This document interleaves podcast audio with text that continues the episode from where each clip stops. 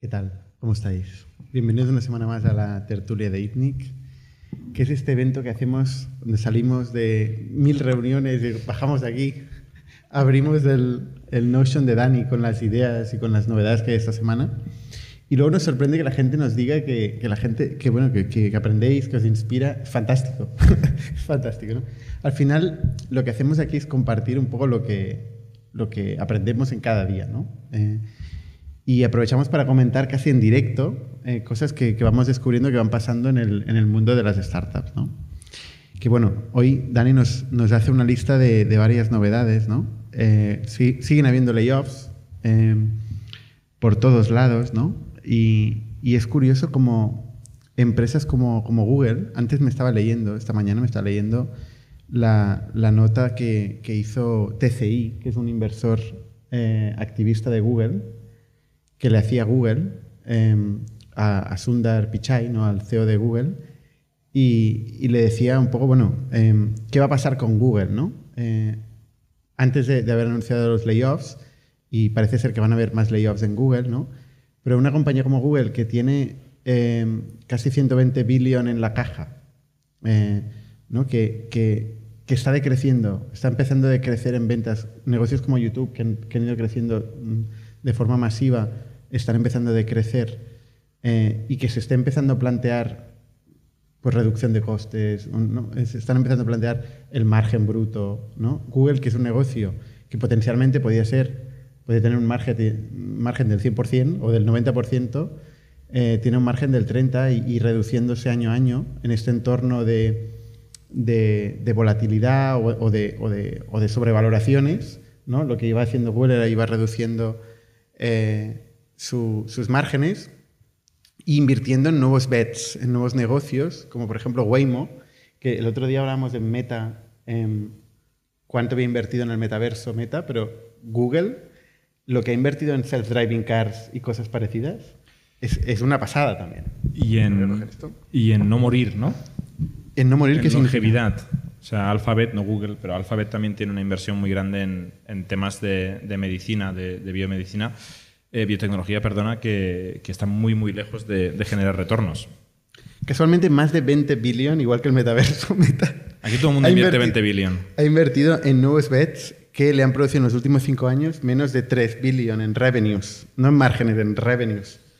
Eh, y parece ser que cosas como Waymo, que es el self-driving car de Google, no, no arranca en la vida, ¿no? Ha pasado Tesla, bueno, eh, hoy, hoy, de hecho, veces. Elon Musk anunciaba que por fin tenían beta pública el full autonomous self-driving car. Toda la gente que había pagado los miles de dólares para activar el módulo self-driving, de, el full self-driving de Tesla, eh, lo anunció hoy o ayer por la noche. ¿Cuándo será posible activar esto en, en Europa? En Europa todavía en Barcelona. En Europa todavía nos queda. En Estados Unidos, que son pioneros en esto y es de donde son, eh, han tardado años desde que creían que lo iban a lanzar hasta que realmente están empezando con la beta. Aunque la gente lleva ya años pagando por ello. Yo hace, hace un mes hubo un, un, evento de Tesla del OpenAI Day que yo llevo en, en, en Bookmarks este vídeo de tres horas y pico, no sé cuánto tiempo, y poco a poco voy viendo pocos minutos, ¿no? Pero es muy curioso este evento porque analizan todas las capas eh, no sé si lo habéis visto, ¿lo habéis visto? No. no. Ah, pues analizan todas las capas de este, de este sistema de inteligencia artificial, ¿no? Desde la renderización, bueno, del, cómo, cómo funciona todo el decision making eh, con equipos enteros que se encargan de cada una de las capas, ¿no? Está hablando de autonomous driving. Sí. Okay. Y bueno, y, la, y cómo esto afecta luego también al, al robot, al Prime, ¿cómo, Premium, ¿cómo se llama? Eh, bueno, el robot de humanoide de Tesla, ah. uh -huh. que al final es la misma tecnología que es un poco cutre porque de momento lo tienen que mover unos señores, todavía no, no, no, funciona al 100%, pero, pero tiene muy buena pinta uh -huh. lo que van a conseguir con eso, ¿no?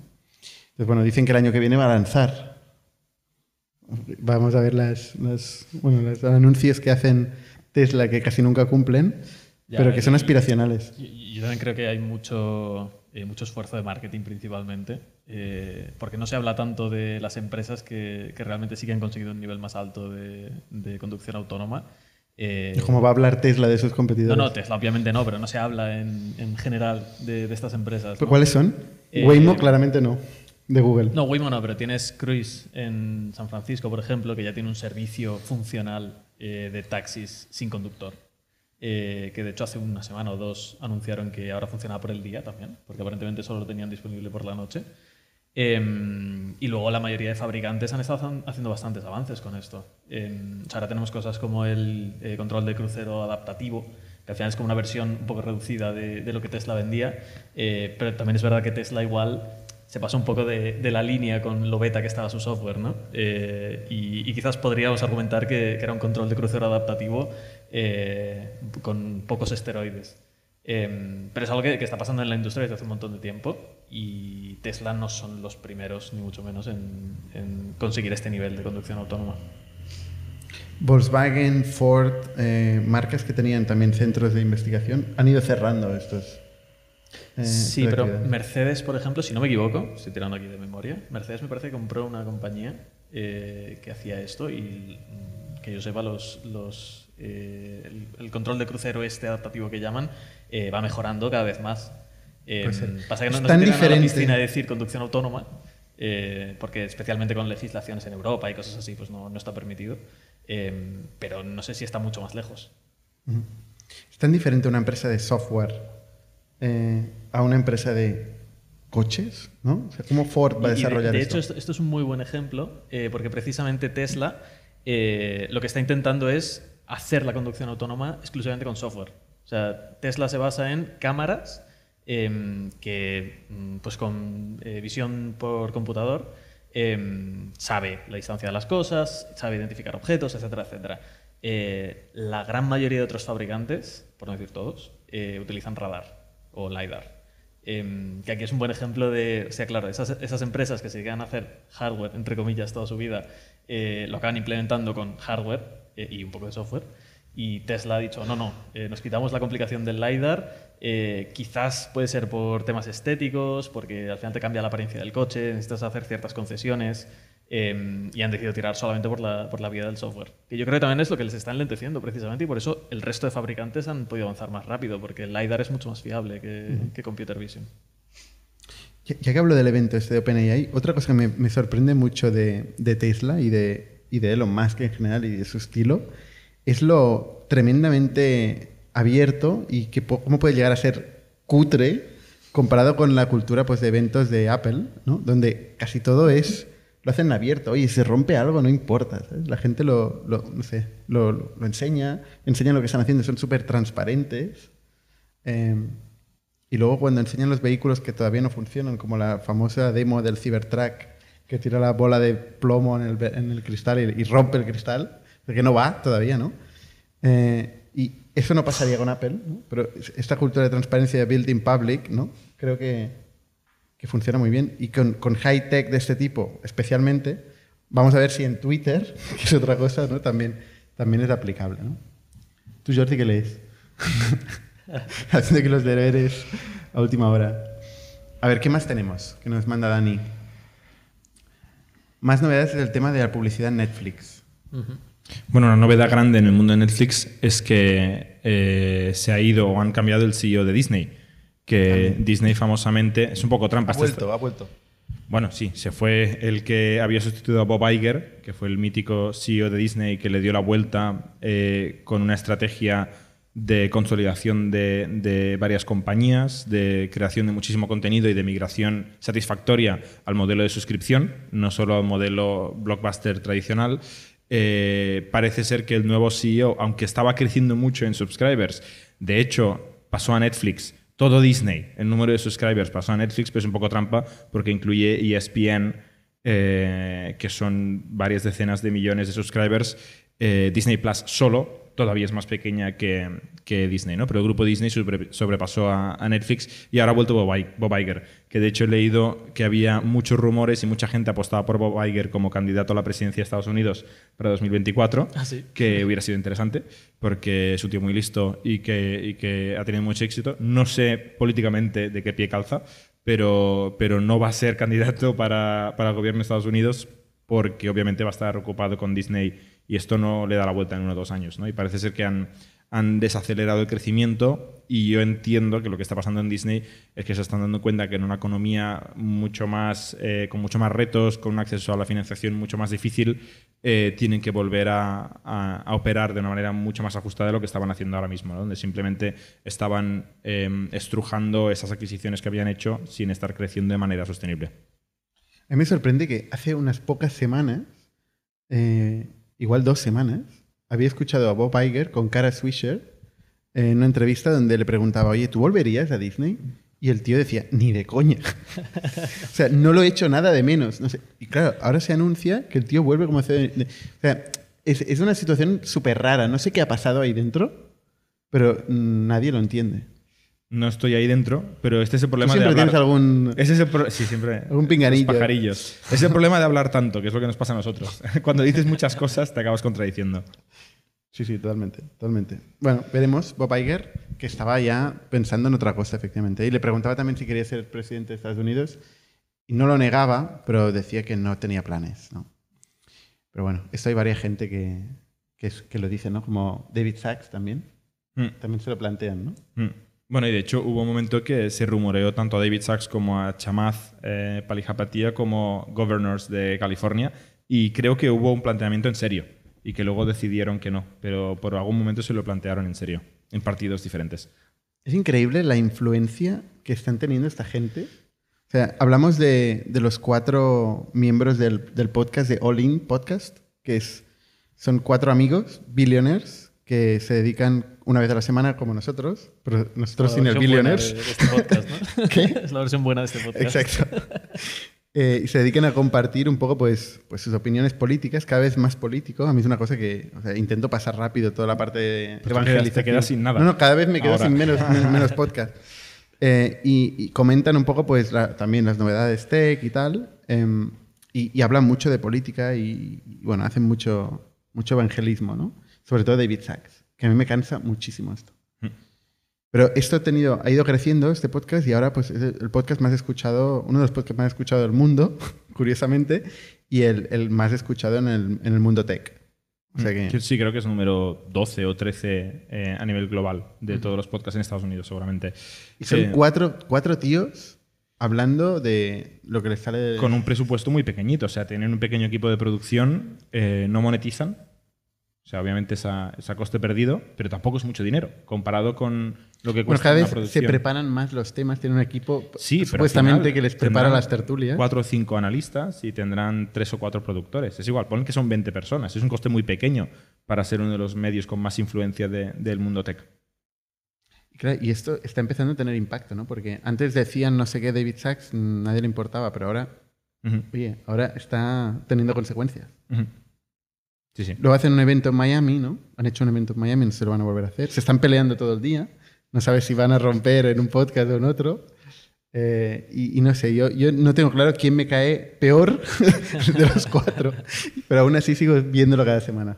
Sí, lo ¿Tú, que ¿Tú lo sigues? ¿Lo has visto alguna vez? De vez en cuando, pero últimamente no, no estoy escuchando muchos podcasts. ¿No? Solo este live. No, he tenido... Es que si no tengo la situación de escuchar un podcast, me cuesta mucho más. ¿Cuál es la situación de escuchar un podcast? Fregar platos. Ya. No fregas platos, ¿no? es que tengo la vajilla. Eh, no, no sé. Eh, si estoy en el coche mucho tiempo, eh, sí que me suelo poner podcast. o si voy a caminar. ¿Coche que tienes desde hace dos meses? No, no tengo coche desde hace. ¿Ah, sí? ¿Cuánto es? Poco tiempo, ¿no? Un año así. Un año ya. Un coche distinto, pero. Información muy relevante para. Sí, sí. bueno, más novedades. ¿Qué más tenemos hoy? Antes de pasar a las preguntas. Eh, Jordi, ¿tienes algún tema? Bueno, se ha hablado mucho esta semana de, la polémica de Ticketmaster, que es una página web que a mí me parece el típico negocio un poco trivial de llega a Internet y lo que antes se hacía en taquillas, ahora hay una página web que te lo gestiona, que es la compra de tickets y entradas para, para eventos. No tiene mucho misterio, tecnológicamente pues se ve relativamente sencillo, ¿no? es un e-commerce simple, pero que ha llegado poco a poco y con buena ejecución y, siendo tempranos en el mercado a tener un monopolio, básicamente, de la compra de entradas para eventos y ha habido una polémica brutal con un concierto de Taylor Swift, que es una de las artistas, eh, si no la artista que más caja genera, una de las que más eh, facturación genera, con una cantidad de seguidores increíble, y, y por fallos y aparentemente abuso de su posición de poder en Ticketmaster, se han llegado a vender tickets por decenas de miles de dólares, ha habido eh, mucha, mucha polémica y esto ha llegado a que Ticketmaster reciba una inspección o una orden de ser inspeccionada por, eh, como antimonopolio. O sea que el, inocente e-commerce de venta de entradas de eventos de repente está siendo inspeccionado como antimonopolio, lo que le puede, o sea, lo que seguramente implique que nunca más pueda comprar una compañía. Eso una vez te metes en el radar de, los reguladores antimonopolio ya nunca puedes hacer M&A y que incluso te pueden llegar a, obligar a, romper el negocio en partes, a venderte parte del negocio. ¿no? no sé si os acordáis, hace dos o tres años estaba muy de moda el, el split big tech. Había todo un movimiento de creo que era una senadora en Estados Unidos que se llama Elizabeth Warren, que la tomó contra Amazon, contra Google, em, y, estaba constantemente proponiendo que estas compañías tenían demasiado poder y que se tenían que romper en trocitos para poder generar competitividad. El típico caso es Apple que tiene el dispositivo y el App Store, con lo cual posiciona las aplicaciones y no, no da dinámicas competitivas. Y a mí me parece muy curioso que haya llegado a Ticketmaster, que es la página web de, comprar entradas para eventos. Curioso, no, no prosperó, ¿no? Eh, este, este, esfuerzo de, romper el Big Tech? Yo creo que era un discurso un poquito populista. Eh, ¿Sabemos si tenía posiciones eh, de corto con estas empresas o no? Seguramente, parece ser que... Porque tiene tendencia, ¿no? En el Congreso y en el Senado de Estados Unidos son, son muy buenos inversores. no, pero yo creo que al final esto viene de, de un, un, mensaje que es un poco populista, en mi opinión, de simplemente atacar cosas grandes sin plantearse si son realmente malas o si la alternativa es mejor. Y sí, tiene defectos, o sea, el monopolio eh, genera problemas en, el crecimiento, en la innovación, pero no queda claro que haya una solución o una alternativa mejor. O al menos, tal como lo proponía, yo creo que nadie se lo compraba. Con lo cual, si tú sacas un problema pero no propones una buena solución, pues no prospera en general. Hay que proponer soluciones y al final el, punto de vista mayoritario americano, tanto de derechas como de izquierdas, o como les llamemos, ¿no? demócratas y republicanos, es creer en el libre mercado. O sea, yo creo que ahí si algo tiene más o menos de acuerdo casi todos, eh, es creer en el libre mercado. Y con lo cual la gente dice, oye, pues ya dejarán de innovar, ya perderán competitividad, ya llegará una startup y, les va a disrumpir. Ahí vi una, una entrevista que le hacían, yo, veo entrevistas mientras camino, eh, vi una entrevista que le hacían al CEO de, Amazon, eh, ¿no? Y le decían, oye, mm, ¿te preocupa que te rompan eh, Amazon en trozos y tal, ¿no? Y claro, él dice, hostia, Amazon es muy grande, pero es, es insignificante en la industria del e-commerce, ¿no? Es una, es una industria eh, enorme em, y es imposible decir que Amazon puede tener un, monopolio en el retail, ¿no? Pero, claro, entonces le preguntan, bueno, ¿y qué pasa con los private brands, ¿no? Que son las, estas marcas blancas que, que básicamente saca Amazon progresivamente utilizando la información de, su marketplace, de cómo venden terceros, ¿no? Y, bueno, y ahí, claro, eh, Amazon dice ya, pero private brands hay en Walmart y ha habido siempre, ¿no? Eh, entonces, vamos a, vamos a hablar de private brands, no, vamos a, no hablemos de, de, Amazon, ¿no? Y, es curioso por estas cosas, están muy, ahora mismo se están discutiendo mucho y no sé por dónde los van a pillar, pero seguramente por algún sitio eh, los acabarán pillando, ¿no?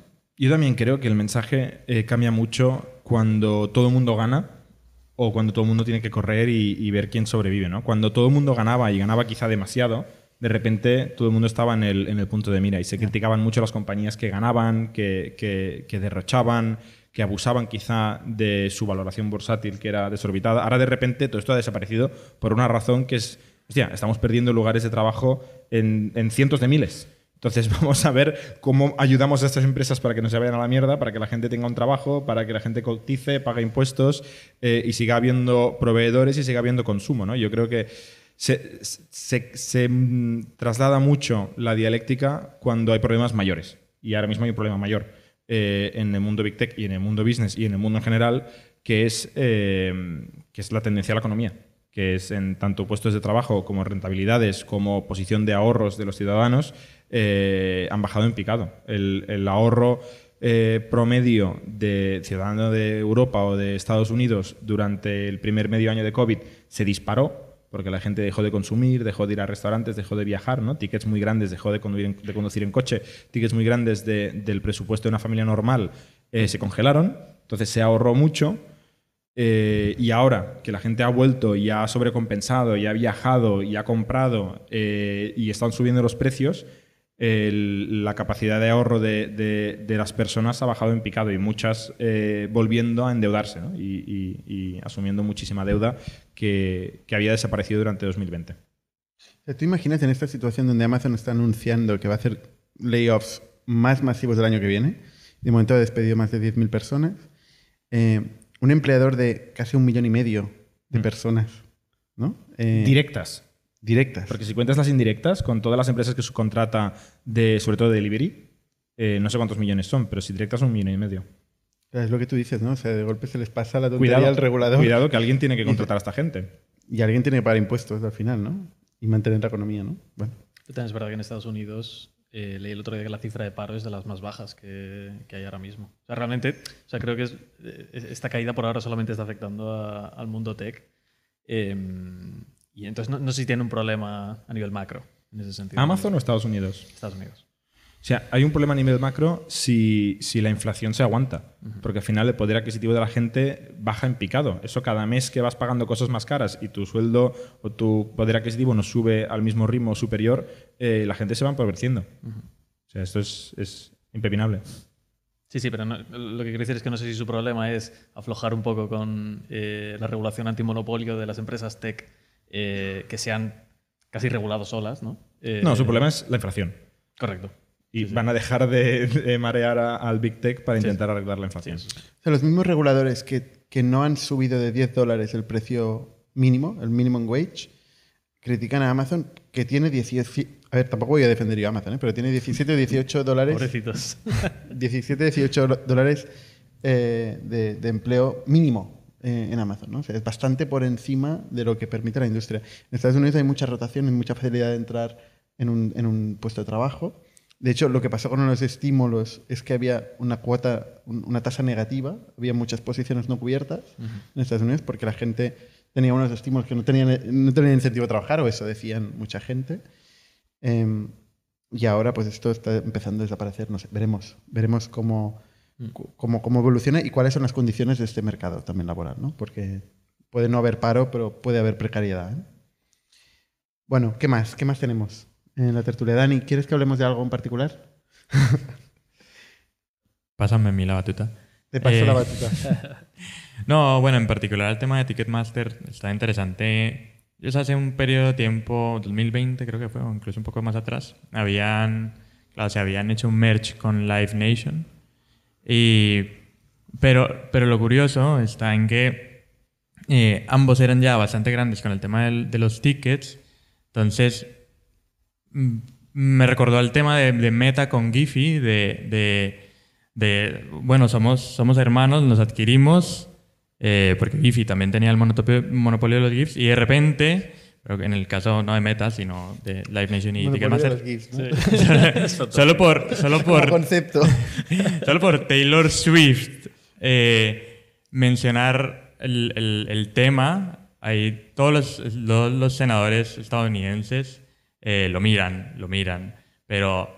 Y es este contraste como de por qué con Meta inmediatamente lo hace y ya todos, todos le, se fijan en esto mientras que Live Nation y Ticketmaster ya lo habían hecho hace mucho tiempo y, y solo por, porque ya toca a Taylor Swift con todos sus fans y con, claro, dos millones de ventas de tickets que se quedan así en pausa, tanto que incluso salió un estudio de, de que en la misma franja en la que, se están, en que pasó este parón, se redujo en las empresas la productividad en un 22%. ¿De dónde, sal, ¿De dónde salió esta cifra? Es de de, una empresa que, que, analiza esto en Nueva York solamente, pero eh, es, es, curioso, me, me, pareció bastante curioso que lo que hablamos la última vez de, de Meta siendo el antagonista siempre, bajo la mirada de, de, de los de la ley antimonopolio y, y este temita, solo por ser de una celebridad, ya me gustaría saber cómo saben esto del 22% de la caída de, de productividad.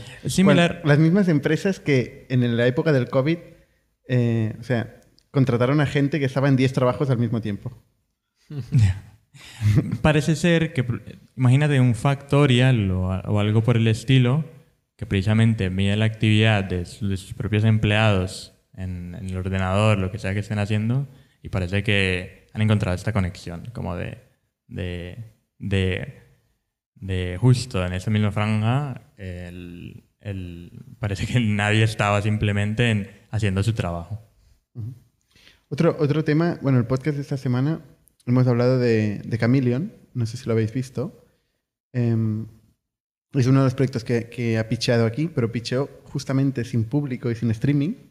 Eh, y si no lo habéis visto, os lo recomiendo, eh, porque es un, es un caso de un emprendedor que bueno, ha intentado algo muy difícil, que en un momento inicial sin métricas, ¿no? nosotros preguntamos mucho sobre las métricas, el Chameleon tenía muy pocas métricas en aquel momento, tenía un producto que funcionaba, que podemos ver y tocar, eh, y nos imaginamos esta industria donde quería targetizar, que era básicamente la comunicación, colaboración en el, ámbito B2B, blue collar concretamente, o sea, gente no de oficina, sino de entornos de hostelería, producción, retail, etc.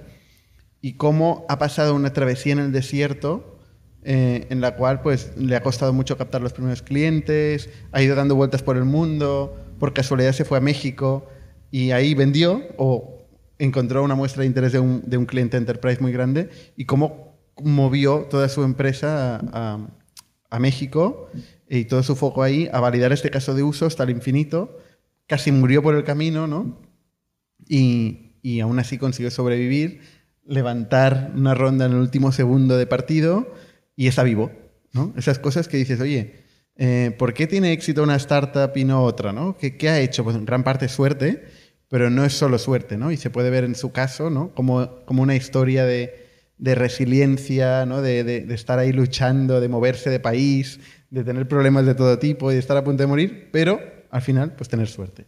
A mí me encanta Adrián porque representa muy bien este, esta actitud que buscamos siempre cuando, cuando entrevistamos emprendedores para, para potencialmente invertir, que es eh, esa energía infinita, ese optimismo eh, irracional, eh, que seguramente toda su familia y sus amigos deben pensar que está absolutamente loco y que se equivoca y que se va a pegar una hostia y tal, y el tío sigue y se deja la piel y no para. Y un día, como dices tú, ¿no? un día hablas con él y está en Cádiz y el día siguiente está en México y el día siguiente está en Singapur buscando ahí clientes, inversión. Y, esperemos que sea un caso de éxito en algún momento, pero de momento está vivo, con capital, con clientes y con, y con buena atracción. Y, esto, que cuesta mucho de, entrevistar o de poner en un deck, con un currículum, al final es una de las cosas más importantes que buscamos los inversores en el early stage, donde no hay nada y lo único que tienes es un pollo que se va a mover mucho y que no se va a rendir. Eh, me recuerda un, un tweet de, Jason Calacanis de ayer eh, que hablaba de que los founders solo deberían marcharse de, un proyecto después de haber vendido o después de haber hecho un IPO parecido o si les echan forzadamente. Y realmente pues eso genera mucho debate, ¿no? la gente que tiene que saber cuándo rendirse y tal. Yo creo que ya lo hemos tocado varias veces, pero yo ahí estoy totalmente de acuerdo con Jason Calacanis.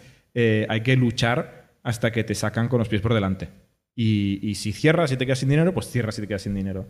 Pero si está a medias, hay que seguir luchando hasta que, hasta que o lo consigues o te, o te sacan en camilla. Camilla mm, no literal, ¿eh? eh digamos, figurativa.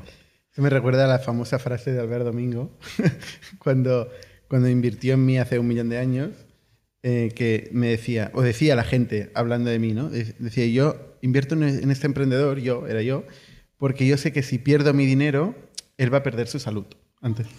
Y decía, joder. no ha perdido el dinero, pero de momento tú la salud sí que la vas perdiendo a, velocidades. ya la recuperas, ahora la recuperas. Oye, esto me recuerda a una noticia de esta semana, eh, que es eh, los fundadores de Pipe.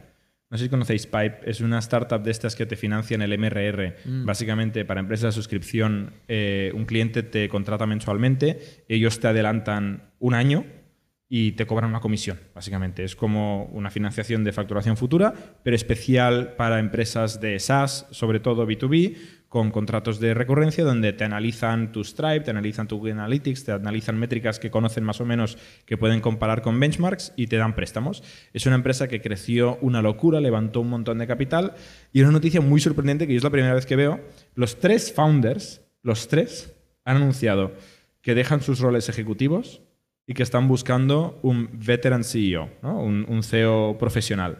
Eh, pero no lo han encontrado todavía. O sea, han anunciado ya que ellos ya lo dejan para otro, que lo suyo es el 0 a 1 y que van a buscar a otra persona y los tres de golpe se han bajado. Y esto ha generado un montón de polémica porque mm, la realidad es que el timing es terrible. Hemos pasado de un mercado de abundancia, crecimiento, capital infinito casi gratis a un mercado duro, donde hay que apretar el cinturón, donde hay que ganar más dinero de que se gasta, etc. Y, hombre, la óptica es muy fea, ¿no? Es de repente eh, ya no les mola y contratan a alguien, le dan a marrón a otro y ellos se quedan ahí. ¿Se sabe a nivel de negocio cómo va la empresa? Eh, han crecido mucho. He leído el número de, no sé si eran 7 u 8 billion de, 7 billion de ARR que han financiado a más de 22.000 compañías. O sea, han conseguido bastante. han levantado 323 millones de euros. ¿eh? Mm. Nunca sé si esto es capital o deuda ¿eh? con estas empresas que, prestan. Mm. Esto pasa la misma con la española CapChase, que es un competidor directo. 7 billion. Sí, pero bueno, ellos explicitan lo, que es Venture Round eh, funding round, venture round, seed round y lo que es debt financing, que por alguna razón solo 7 millones. Sí, tiene mala pinta. No. Eh, han levantado mucho capital, eh, han crecido mucho, tiene mucho mérito. Y los tres anuncian que se piran y que están buscando un, CEO veterano. ¿Tú crees que es un buen negocio tener hoy en día? Con la situación actual del mercado. A mí nunca me ha gustado este negocio. ¿Por qué no? Pregunto, pregunto. Bueno, está cayendo el, el, el Venture es un buen momento para buscar otras fuentes de financiación, digo yo, ¿no? Claro, o sea, yo creo que quizás les cuesta precisamente encontrar fuentes de financiación o porque la van a pagar muy cara o porque la, perspectiva de que las empresas a las que han prestado dinero se lo puedan devolver ah, bueno, esto ha caído en picado de repente. Este es un negocio que tiene, aparte de esto, tiene un incentivo terrible, que es que la manera más fácil de crecer si tu negocio es dar dinero es eh, bajar el listón. Como menos estricto eres, más dinero puedes dejar. O sea, captar clientes, ganar clientes contra un competidor, eh, se gana haciéndolo peor, irónicamente. El problema es que solo se ve que lo estás haciendo peor al cabo del tiempo. Porque a corto plazo seguramente no, no vayan a entrar en default, ¿no? no vayan a entrar en, no sé cómo se dice, en, no devolverte el dinero. Eh, pero a medio o largo plazo quizá había una razón por la cual otros players con, con, muchos años de experiencia no te estaban prestando dinero. Entonces, como más rápido crecen, más miedo da que lo que estén haciendo es trampas al solitario y no ser buenos o no ser estrictos con el algoritmo de, rating. Y precisamente si crecieron durante las vacas gordas del mundo. Y ahora se largan. Es que da un miedo que te cagas. ¿eh? Huele mal. Espero que no sea el caso de CapChase, que tiene una, una posición ahí en el pole position de nuestro anti-portfolio. Nosotros no invertimos en CapChase eh, aunque tenían unos founders aparentemente muy potentes y que han conseguido grandes cosas desde que les vimos, por el negocio. O sea, lo que no nos convenció a nosotros es el negocio. Y, parte del problema es este, ¿eh? más crecimiento eh, es hacerlo peor en, cuanto a la calidad de la deuda que das y luego que la deuda es una commodity que muy pocas empresas ganan dinero de manera sostenible con el negocio del, del lending. Somos un ecosistema de startups tech de Barcelona, creadores de Camalún, Kipu y Factorial, entre otras. Ofrecemos más de 5.000 metros cuadrados de coworking a startups y organizamos eventos diarios para discutir negocio y tecnología hasta la saciedad. Desde ITNIC Fund invertimos en equipos con capacidad de construir grandes productos y negocios. ¡Te esperamos!